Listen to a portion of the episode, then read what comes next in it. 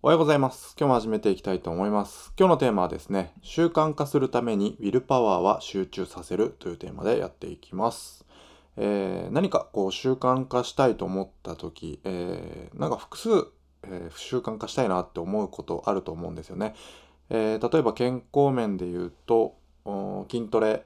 始めたいなと思った時に、じゃあ一緒にランニングもやろうかな、ストレッチもやろうかな、うん、じゃあプロテインも飲んで、えーまあ健康健康的というか、まあ、その筋筋肉にいい食べ物とかも一緒に食べたいなとか思うのはまあ当然ですよね。こういろいろ調べるとあれもこれもってなってじゃあよしやるぞってその時はやる気に満ち溢れてるんでまあいっぺんに始めたりすると思うんですけどね、えーどうでしょうか？続きますかね？私は続きません、えー筋トレしてランニングしてうーんさらに本も読んでとかってやっていくのはもう絶対に無理ですね。絶対に無理です。私もう少なくとも私はもう絶対に無理です。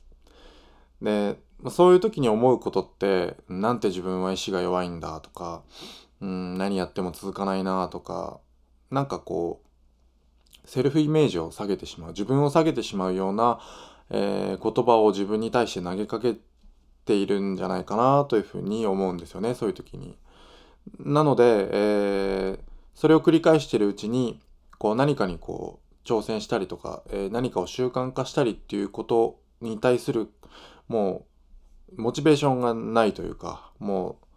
ううんっていうふうに、えーやる気がなくなってしまいます。何かにこう何かを習慣化しようって思うこと自体なくなってしまいますよね。そういう時はですねウィルパワーが分散してしまっているんですよね、えー筋トレしてランニングしてストレッチしてご飯も変えてプロテイン飲んでっていういうと、えーどれも、えー多分そんなに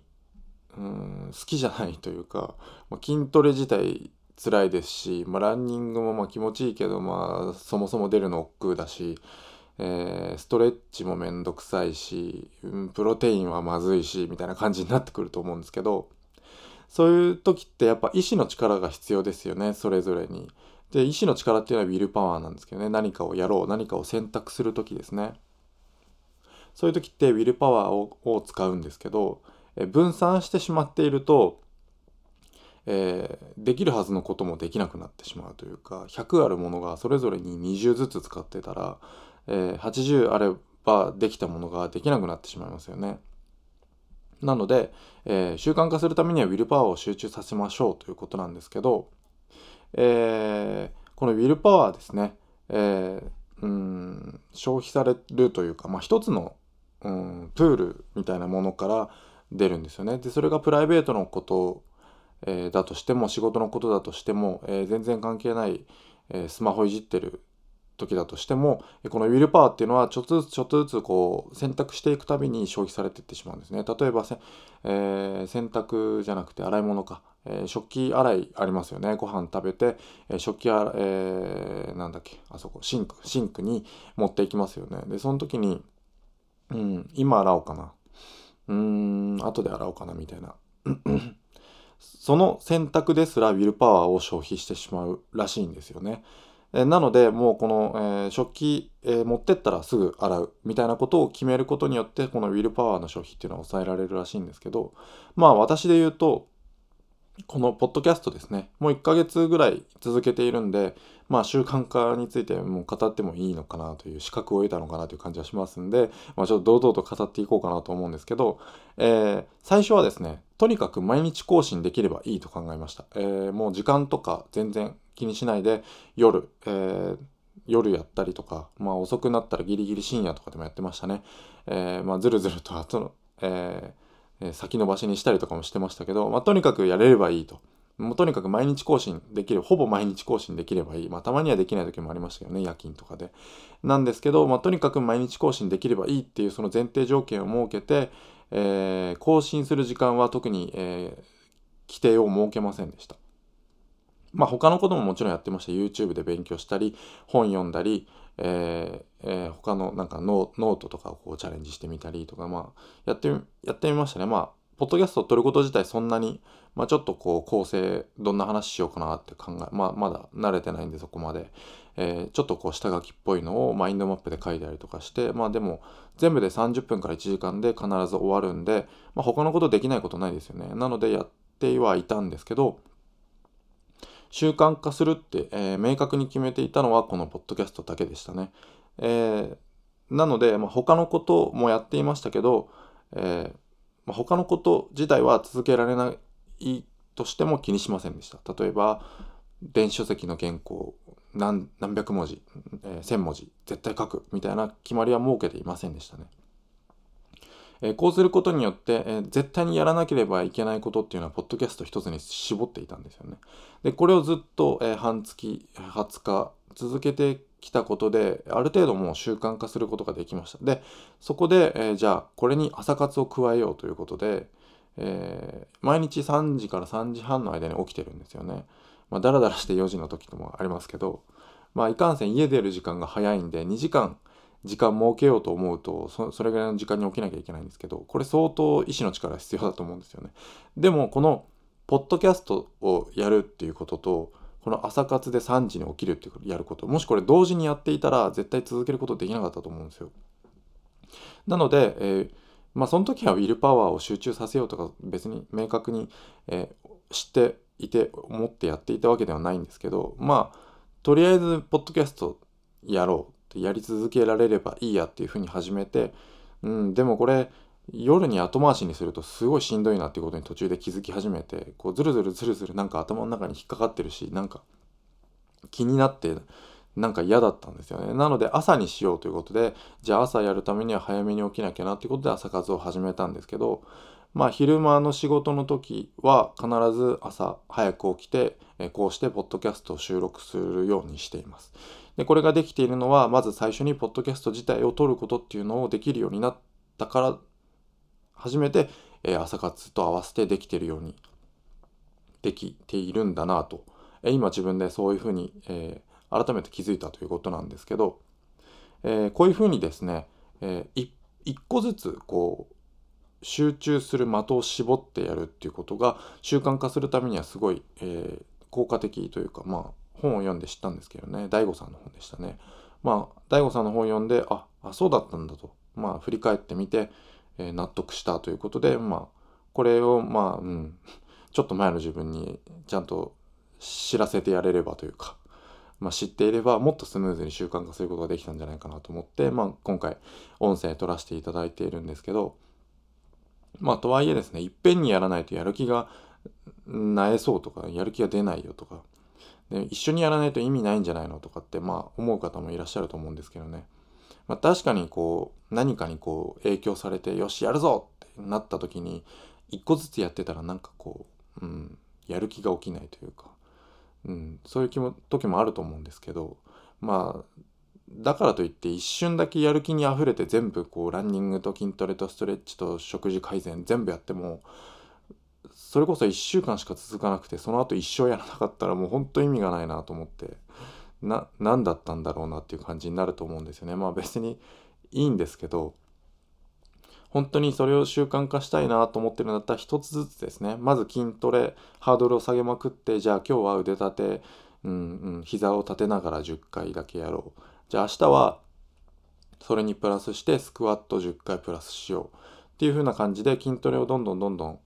えー、充実させていきますよね。それをまあ無理のない範囲でできるようになって習慣化できたなと思ったら、まあ、そのまま筋トレを負荷をかけていくのもいいですしそれにプラスしてランニング10分とか、まあ、まずは10分、まあ、外に出て散歩するだけとかでもいいですしでストレッチちょっとだけ加えていくとかで全部がこうまんべんなくできるようになってきたなと思ったら初めてすごくハードルの高いまっついプロテイン飲んでみるとかなんかこうそういうふうにやり方があると思うんですよね。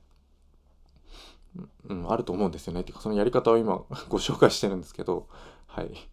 えー、なのでウィルパワーを一つずつに集中してえー、習慣化したらその習慣化もできたものに対してウィルパワーっていうのは、えー、そんなに使わないんで、まあ、歯磨く時とか顔洗う時とかそうですよね、えー、ウィルパワーを消費してもう疲れ疲れながらやるってことないと思うんで、えー、ということですね、えー、一つずつ習慣化していって習慣化できたらまたその余ったウィルパワーで次のものを習慣化する。でその次のものを習慣化してウィルパワーを節約できたなと思ったらその余ったウィルパワーでまた次に行く。っていう形で、えー、どんどんどんどん自分のこの、えやりたい方向に向かっていくっていうのがいいんじゃないかなというふうに